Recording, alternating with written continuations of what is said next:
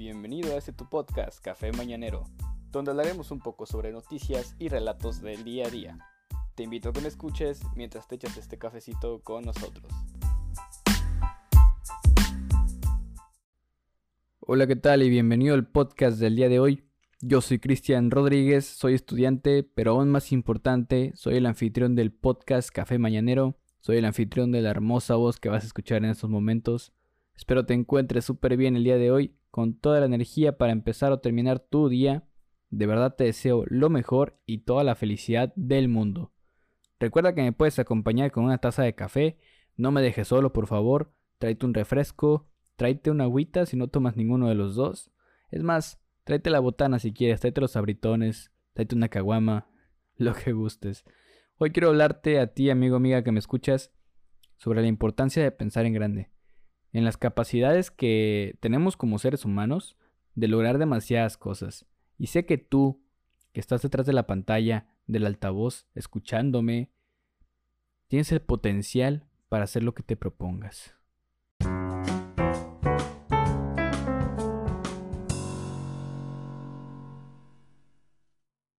¿Por qué pensar en grande? Yo sé que suena fácil y suena sencillo decirlo, Muchas veces es fácil engañarnos pensando que lo hacemos, cuando en realidad no. Y es que esta gente por normal tomada por loca porque quieren comerse al mundo, los tratan como personas que hacen de todo, pero entre comillas no son buenos para nada. Es que el miedo nos consume tan fácil que es muy sencillo caer en comentarios de personas externas que piensan que los sueños solo son una forma de fantasear una forma de perder el tiempo. Cuando en realidad soñar es el primer paso para crear. Y es que un mundo sin sueños es un mundo sin aspiraciones. No te quiero decir que todo se te va a cumplir, que del día a la noche ya vas a tener todo lo que siempre quisiste. Es más, me atrevería a decirte que la mayoría no se te cumplirá. O bueno, eso depende de ti. Pero si hay algo que te puedo decir, es que no deberías de tener miedo a soñar, mucho menos de empezar a actuar. Y es que gente, nadie nace conociendo sus habilidades. Estas las vas a descubrir conforme pasen los años. Pensar en grande es un arte que es muy difícil de manejar. El hecho de cambiar todos nuestros pensamientos con los cuales nos hemos forjado hemos nacido, hemos crecido, y sustituirlos por otros nos puede resultar una tarea muy complicada. Que te quede claro que pensar en grande significa que tu valor como persona no es una consecuencia de tu carrera, no es una consecuencia de tu familia, ni siquiera de lo que estás trabajando o de tu falta de estudios. Freddie Mercury era maletero antes de convertirse en el gran cantautor que fue. Johnny Depp incluso vendió plumas por llamada y te puedo dar muchos ejemplos más. Y es que en ciertos lugares existe esta gran resistencia a pensar en grande. Posiblemente porque confundimos la humildad con el conformismo. Y este es resultado de objetivos muy pequeños, siempre buscando esa zona de confort. Esto no quiere decir que vas a inflar tu ego, y sentirte el mero mero de todos. La grandeza personal también es un factor importante que es reflejado en valores y ser considerado con tu entorno en general. Los grandes líderes son capaces de tomar una idea de ellos mismos o de otra persona y elevarla al siguiente nivel, elevando los estándares por los cielos. Así que tú, amigo, amiga que me estás escuchando, déjame decirte que estás en el mundo para dejar un legado. Y esto desencadenará muchos beneficios como ser considerado una persona de acción, ser más creativo, ser una persona con muchos contactos y muchos beneficios que te puedo contar acerca de pensar en grande. Pero no te quiero aburrir con toda esta cuestión de formalismos y decirte los siete beneficios de por qué ser una persona más exitosa y los siete beneficios de pensar en grande. No, yo me, gustaría decirte más sobre una experiencia personal me gustaría comentarte sobre algo que me sucedió a mí, que me hizo darme cuenta que estaba dejando de soñar y efectivamente me estaba quedando estancado. Y es que todo basa en que, los pongo en contexto, yo soy una persona que pensó que el hecho de ser creativo, el hecho de ser alguien imaginativo, no estaba en mis estándares. Siempre fui una persona que creyó que pensar cuadrado era lo mío. ¿Por qué? Porque así me habían enseñado. No tanto mi familia, sino que el hecho de que para mí era la manera más eficiente de hacer las cosas, el hecho de ordenar todo, el hecho de tener todo bien encasillado, me hizo pensar que esa era mi forma de, de actuar siempre, cuando en realidad no lo era. Y es que me estaba estancando en ese momento. ¿Qué sucedió? Mi pareja, yo tengo una pareja actualmente, me dijo que si podíamos empezar a pintar. A pintar con pinturas acrílicas, en un lienzo demás. A lo que yo le respondí que sí, estaría perfecto intentarlo. Eh, por cosas del destino, se tardó un poco ese proceso. Estuvo difícil por ahí conseguir algunas cosas. Pero llegó el día en que ella consiguió una de esas cosas y las trajo a mi casa. Claro, yo encantado, ¿verdad? Eh, tomé pintura, papel y comencé a pues hacer una burrada, ¿no? Según yo. Pero pues la verdad es que si te puedo comentar lo que sentí fue una sensación tan liberante. Sentí que saqué todo mi estrés, sentí que por fin me estaba expresando como quería y por fin estaba diciendo, al menos en un papel con pintura, todo lo que sentía.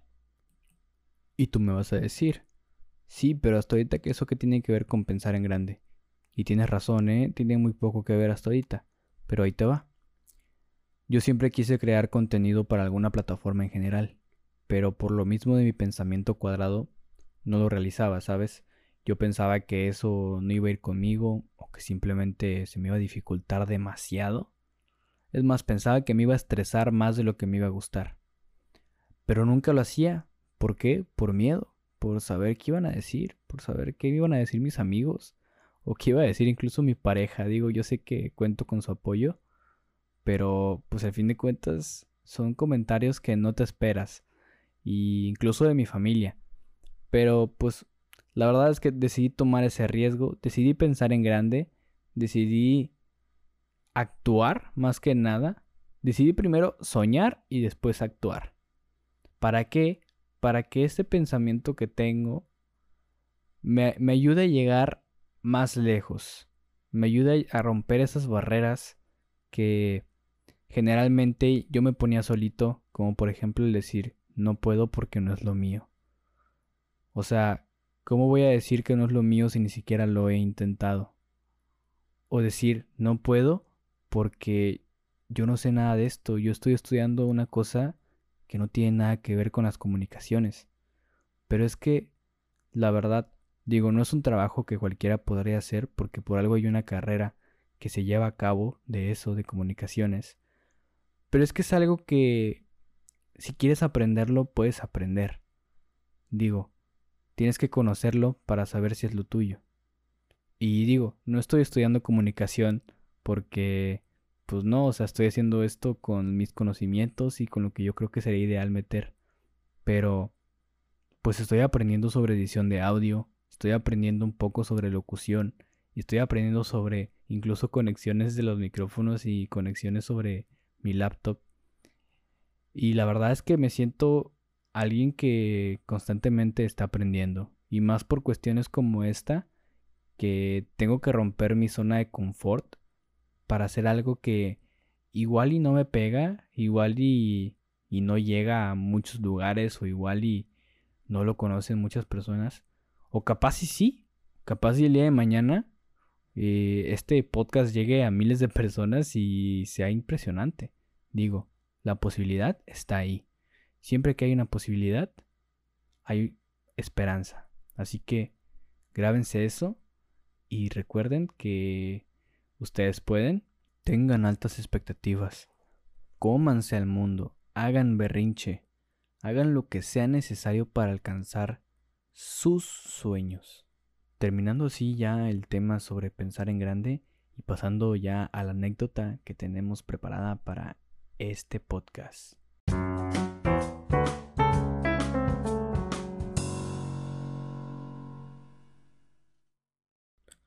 Y bueno gente, llegamos a la parte más divertida del podcast, esta parte donde les cuento una anécdota de lo que me pasó durante el día, durante la semana, durante el fin de semana, cualquiera de estos.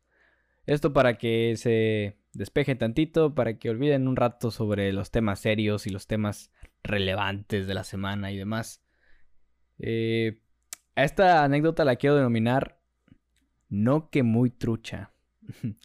y es que, bueno, para los que no saben, por ahí los informo, su anfitrión es estudiante, actualmente estudiando una carrera afín de los hidrocarburos, eh, en específico ingeniería petrolera la cual es una carrera que, como sabrán, eh, pues tiene un alto riesgo trabajando en la industria, ¿no? En cuestiones de que, pues, trabajas con, sustancias inflamables, puede haber ciertos riesgos, etc. Bueno, entre ellos tenemos una certificación que es un curso para prevenir que no nos, no ocurran este tipo de accidentes y en caso de que ocurran, saber cómo manejarlos.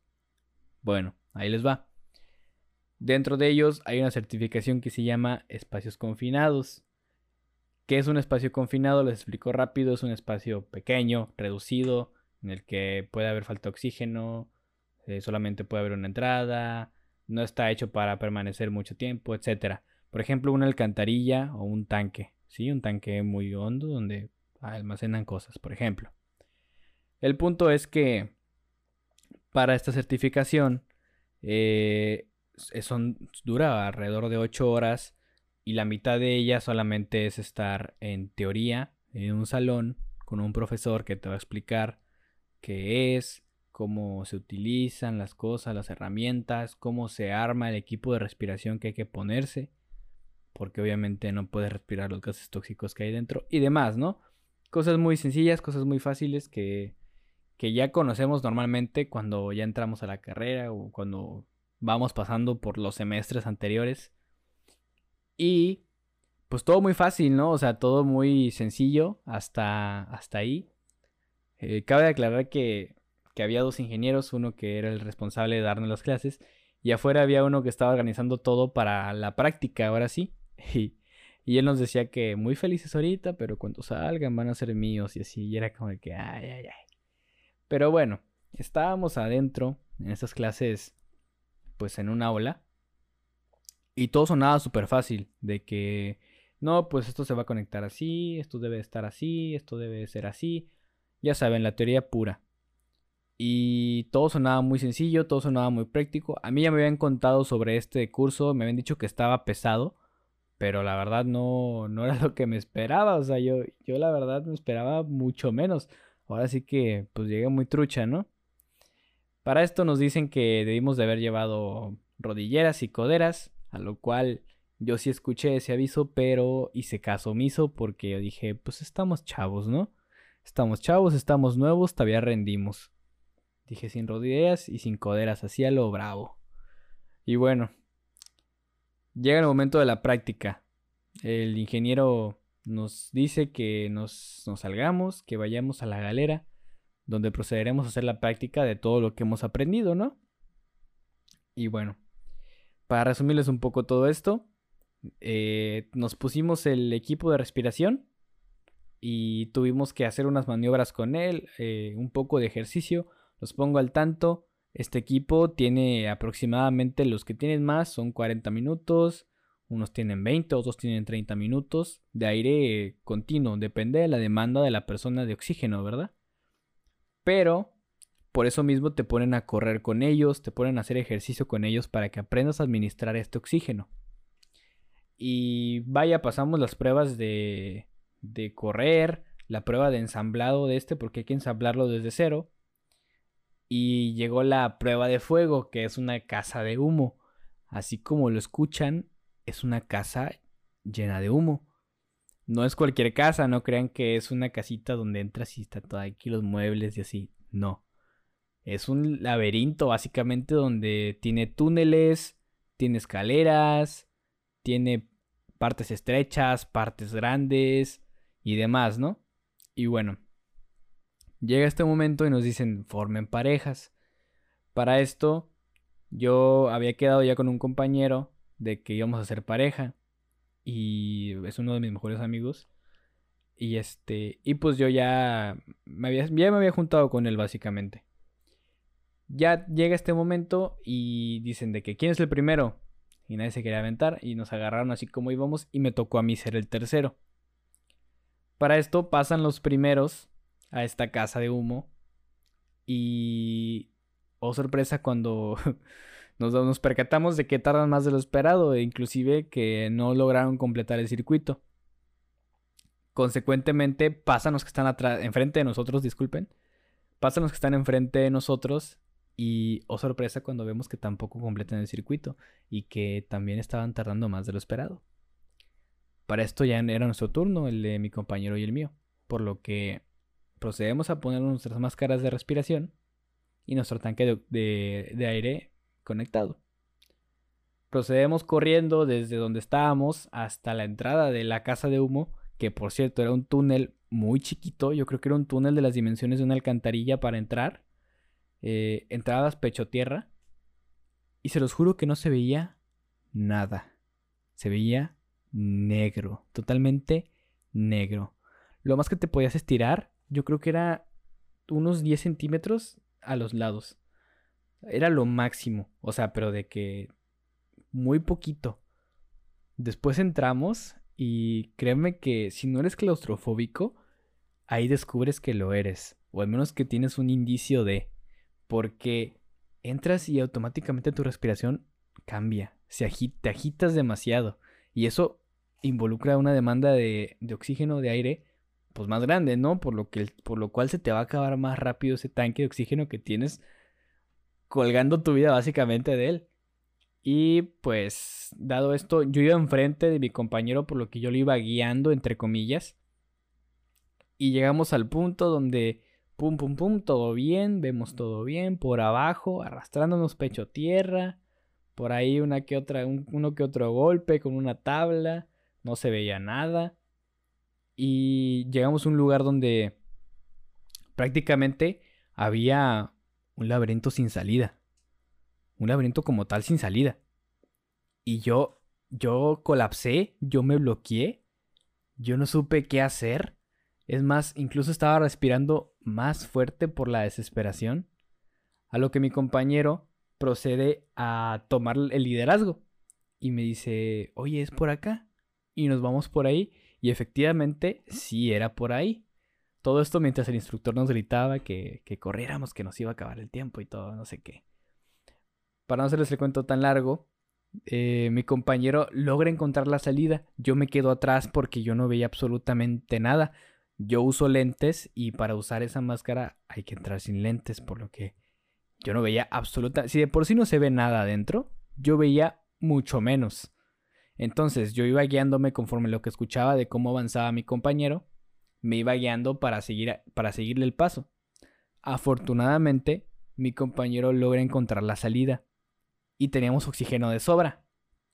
Pero cabe recalcar que para pasar esta certificación hay que rescatar un aparato o una persona, pero lo es un aparato que está adentro, escondido y que solo hace un ruido, un pitido muy bajito y tienes que salir del laberinto con este aparato en mano.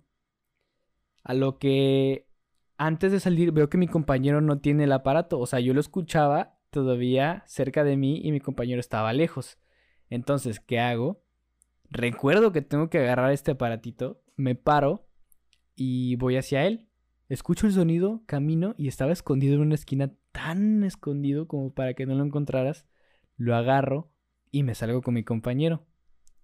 Se los juro, se los juro, que saliendo de ahí, estaba sudando increíblemente. Estaba sudando demasiado.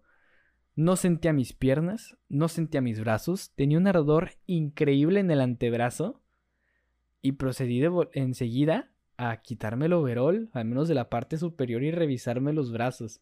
Señores, traía una raspada increíble en mis codos, unos moretones grandísimos una raspada increíble en el antebrazo.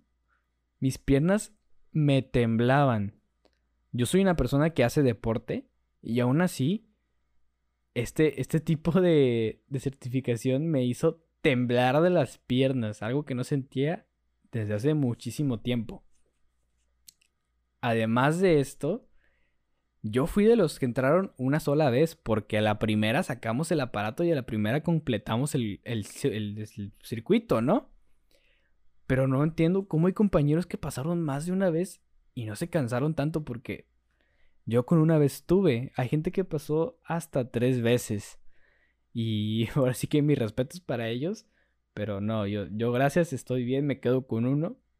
Y por eso describo esta anécdota como no que muy trucha, porque uno siempre escucha de espacios confinados, uno siempre escucha de que, ay, qué fácil meterse en ese lugar y salir.